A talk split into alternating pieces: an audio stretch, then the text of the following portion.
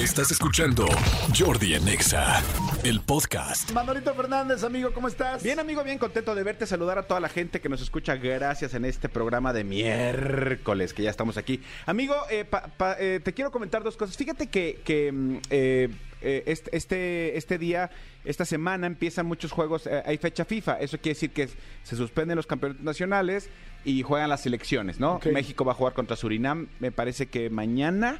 Y el domingo contra Jamaica, ¿no? En esa cosa que se llama la Nations League, que es una batea de babas, pero bueno. Y ¿Crees así- que será ya un buen momento, perdón que te interrumpa, como para ver si la selección está un poquito mejor? No, ¿verdad? Es muy poquito. No, pues es, es el primer partido que va que va a tener Coca y de hecho de hecho convocó a 34 jugadores me parece, porque lo que lo que hizo fue algunos jugadores no los va a usar hoy, les va a ahorrar esa- esas millas, esas horas en avión, este que, que desgastan. Saludos a mi terapeuta que hoy en la mañana me dio terapia en la espalda y sí me dijo, "Pues qué volaste eh, 20 horas en dos días." Y yo sí.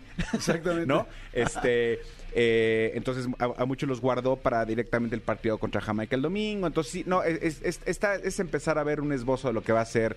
Yo más bien espero de corazón que funcione y que estos tres años que le quedan de, de proceso, pues sea lo mejor para la selección.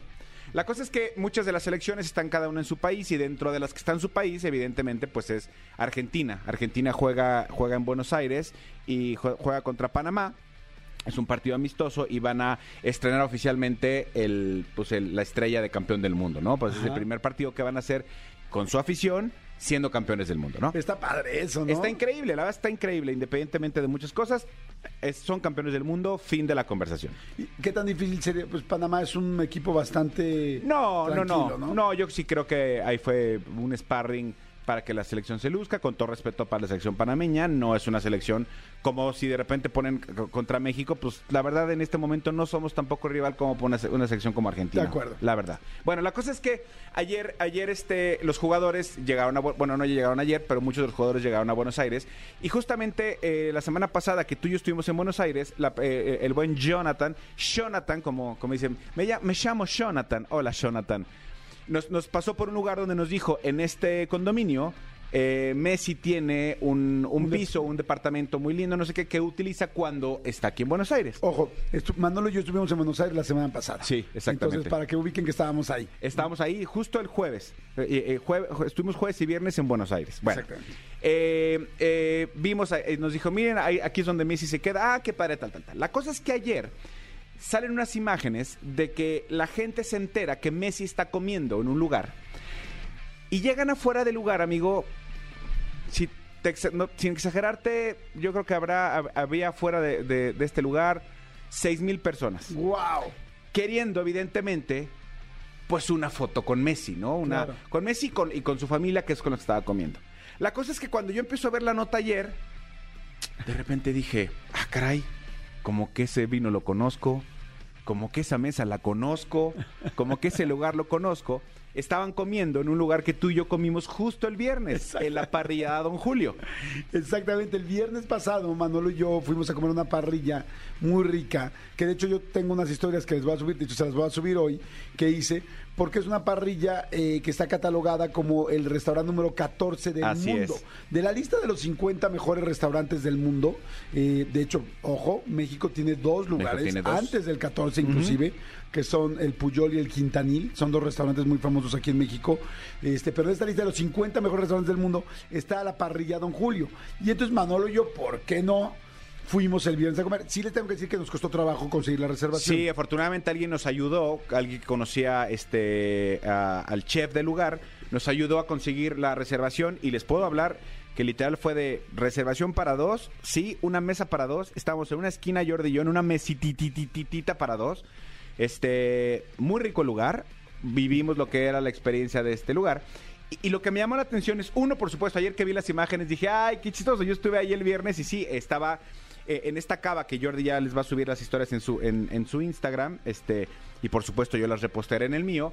Eh, eh, adentro de la cava hay un privado, hay un lugar muy especial que el día que, que Jordi y yo llegamos nos dijeron, ah, ayer estaba aquí comiendo Robert Pattinson con su familia. Y antier estaban Montaner con toda su familia. Es un privado muy especial que se reserva y en este privado estaba Messi ayer. Entonces, en la- no sé si ya viste las imágenes. No, no las he visto. Ah, ahorita te las Pero me enseño. dijo, me dijo mi hijo, porque yo le enseñé las fotos a mi hijo del lugar, del Ajá. restaurante, y agarró y me habló y me dijo, papá, Messi está comiendo en el lugar donde comiste el viernes. Exactamente. La cosa es que eh, salieron varios, varios este, medios nacionales a retomar, a, a hacer la nota y, y entonces ya titulan, casi no nos gusta el mitote, dice, precios extravagantes eh, en el restaurante donde comió Messi. Les quiero decir, ahora sí que de primera fuente, que no son precios extravagantes. No. Y les quiero decir que si alguien habla eh, al azar que, que un corte de carne vale 14 mil pesos argentinos, hagan la conversión, muchachos. Antes de poner nada más una cifra y decir, un corte vale 14 mil pesos argentinos, y así como escandalizarse, hagan la conversión de lo que son 14 mil pesos argentinos y van a ver que al contrario, a Jordi y a mí nos llamó la atención, Nos pareció barato. nos pareció barato. Bueno, también porque iba con Manolo. O sea, tienen- Obviamente. Tienen, que ubicar ese rollo. O sea, iba con Manolo y Manolo dijo, ¡ah! ¡ah! ah", Cuando llegó la cuenta, ¡ah! Oye, no, pero a ver, ¿qué, qué, qué comentamos los dos cuando llegó? Digo, con todo respeto, dijimos, la verdad, en, en un lugar eh, aquí en, en la Ciudad de México, en Mazarik, hemos pagado mucho más de lo que pagamos en el, en el restaurante número 14 del mundo. Sí, de hecho hemos pagado El, doble, casi el triple. El doble, sí. Y, y llegamos y desde que llegas te atienden con champaña y todo eso. Pero bueno, te lo quería comentar para que para que este supieras porque la verdad es que me, Está me- muy padre. La gente preguntará qué tan bueno está el restaurante. Yo les digo, ahorita en mis redes, yo creo como a las 12 del día les voy a subir toda. Yo hice todos unos videos, una serie de videos del restaurante porque me gustan mucho. Nos gusta mucho la comida, ¿no? Y nos Sí. gustan mucho los lugares que valen la pena. Y este es un lugar, este, igual sea una parrilla de Buenos Aires que una esquina de tacos en Observatorio, que los tacos de carnitas de Observatorio son una locura. O eh, los tacos de, de este, ay, ¿cómo se llaman? Los tacos de cochinita pibil del Maquech Púrpura en Vertis son de mis restaurantes favoritos de, la- de la historia, de la vida. Pero bueno, llegamos al restaurante. ¿Qué pedimos para que sepan? Fíjense.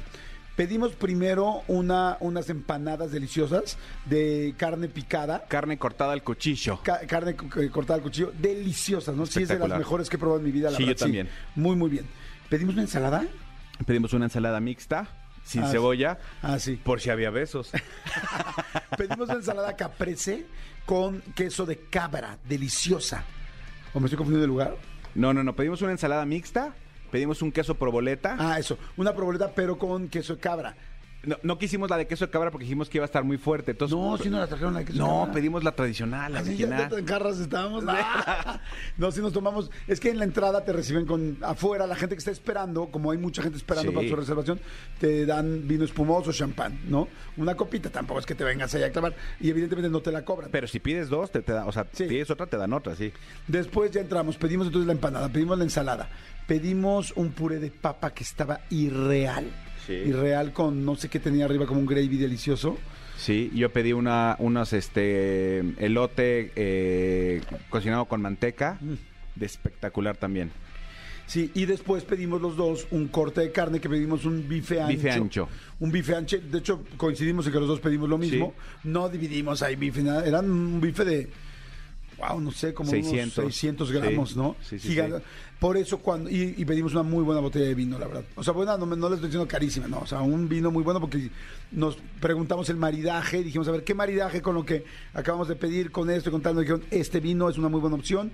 Y, muy y ligerito, incluso, incluso nos dijeron cuánto quieren gastar.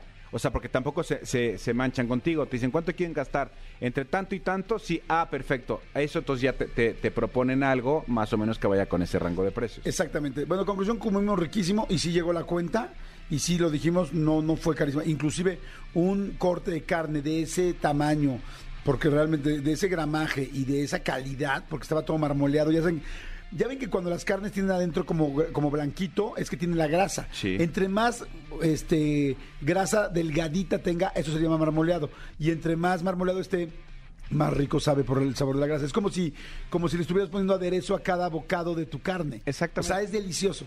La verdad, sí comimos riquísimo y sí fue barata la cuenta. No, la verdad no me acuerdo cuánto, pero sí fue, sí fue este, sí fue barata. Sí, pero bueno, O sea, no barata, me refiero, No, no, fue no, no, no, carísima. no, pero no, no, es que tengo ya, ya he visto ya varios titulares así de extravagante la cuenta de Messi. Digo, a lo mejor, el- eh, porque incluso la botella de vino más cara que nos dijeron en el lugar, dijimos, pues para ser la más cara, no es la más cara del mundo. Exactamente. ¿No? Les- Les vamos a decir por qué, porque tienen puros vinos argentinos, eso se me hizo Sí, muy bonito. sí. Solo, en la cava solo tienen vinos argentinos, tenían una botella de 1953, Sí. que de hecho yo la tengo en mi video, ahorita las van a ver. Y tampoco era carísima, porque no era una casa de vinos, no, no, no era un viñedo famosísimo de toda la vida, porque hay unos mucho más famosos en el mundo y mucho más caros. Pero era antiquísima. Nos Sí, la enseñaron así con Hasta tenía polvo, Sí, sí, del 53. Yo dije, ¿a qué sabrá esta cosa? Saber a vinagre. Exacto. Sí, el que no sabe nada. Ya está bien vieja. Ah, ya está bien vieja la Exacto. botella. Sí, yo también ahorita les, les subo algo en mis redes sociales. Oye, amigo, y por otro lado te quiero contar algo, la verdad es que bastante desagradable que sucedió. Fíjate que hay una, eh, como, como bien sabes, la Liga Fem- MX femenil está tomando mucha fuerza. La verdad es que cada vez son mejores partidos. La verdad es que las chicas juegan increíble. eh, cada vez hay más nivel, hay unos eh, partidazos, Sí. tal. Desafortunadamente eh, se dio a conocer el día de ayer el caso de una, de una chica llamada Scarlett Camberos, que es una chica mexicoamericana que jugaba en el América. ¿Por qué jugaba en el América? Porque justamente ayer eh, trascendió que se fue a vivir a Estados Unidos Sí, caray, lo supe. por, eh, por un tema de, de una de una un hackeo y una denuncia pues bastante eh, grave de una de una persona que la estaba acosando eh, digitalmente desafortunadamente en México no está regulado esto, no está este regulado eh, todo este rollo del acoso digital. Y entonces, a pesar de que la América apoyó, apoyó, apoyó, hizo, buscaron muchas formas, lo único que procedió con este, con este imbécil, que no tengo otra manera de titular, que se llama José Andrés, José Andrés N, así se, se, eh, se llama, es, es, eh, le dieron una, una medidas cautelares y 36 horas de arresto domiciliario, Que no es nada. más. ¿Qué es lo que pasa? Mucha gente dice, güey, son redes sociales, sí, pero redes sociales de repente no sabes Sí. a, a qué, a qué punto puede llegar a perturbar a alguien. Esta persona hackeó las cuentas de Scarlett, eh, publicaba cosas por ellas, e independientemente de, de eso, Scarlett empezó a poner el nivel de acoso que ya estaba teniendo, inclusive de, de- de índole sexual, de, de- eh, agresivamente, agresivo sexualmente hablando. Entonces, desafortunadamente pasó eso. eh, Afortunadamente para ella, al ser México-americana, ella en un viaje a Estados Unidos dijo, acá me quedo, América dijo adelante, negoció con un equipo de, de- de Estados Unidos y se va a quedar ella allá. ¿Por qué lo digo afortunadamente? Porque eh, ella tiene esa, eh, tuvo esa suerte. Claro. Lo triste es que muchas mujeres que sufren lo mismo en este país no tienen la misma suerte Claro. de La simplemente de decir me voy a otro lugar. Entonces, pues un abrazo solidario, este y esto esto no es un tema ni del América ni de la selección, es un tema de, saber cómo po- se podría regular el tema de las redes sociales y de tener un poquito de, de empatía con las mujeres, con, con todo mundo, porque lo- lo- lo- la- las redes sociales no, no, no son nada más este la, la parte lúdica para lo que lo usamos algunos. No, hay cosas muy serias, hay gente, hay abusos sexuales, hay este bullying, el cyberbullying es fuertísimo. eh, el cyberbullying, hay, hay, fíjense nada más, hay cuatro veces más cyberbullying que bullying tradicional, que bullying presencial. Es fuertísimo. Y yo solamente lo que quisiera decir para terminar esta, esta parte es, sí creo que México, todo el país necesitaría ya un departamento de policía cibernética mucho más robusto, mucho, mucho más robusto. Somos el país, uno de los países número uno que usa internet y que usa redes sociales Ok, del mundo. ok. Y tenemos una policía cibernética, la verdad, pobres, yo creo que están- sí. sí, muy, muy chiquita, muy poca gente. Yo que tengo la oportunidad de conocerlos y he platicado y entrevistado, necesitan mucho más apoyo. Creo que eso sería algo interesante que tendría que hacer el Estaría padre, gobierno, sí, fíjate. exactamente. Muy, muy, muy importante porque hay mucha gente, inclusive hay mucha gente que se suicida porque lo molestan y lo, ciber- lo- hay cyberbullying. Muchos chavitos que se quitan la vida porque lo están fregando y fregando y fregando. Yo que tengo pláticas de eso, es algo súper, súper serio. Qué lástima. cara. Sí, sí, sí, pues bueno, abrazo solidario a mi querida Scarlett. Perfecto, pues ahí estamos.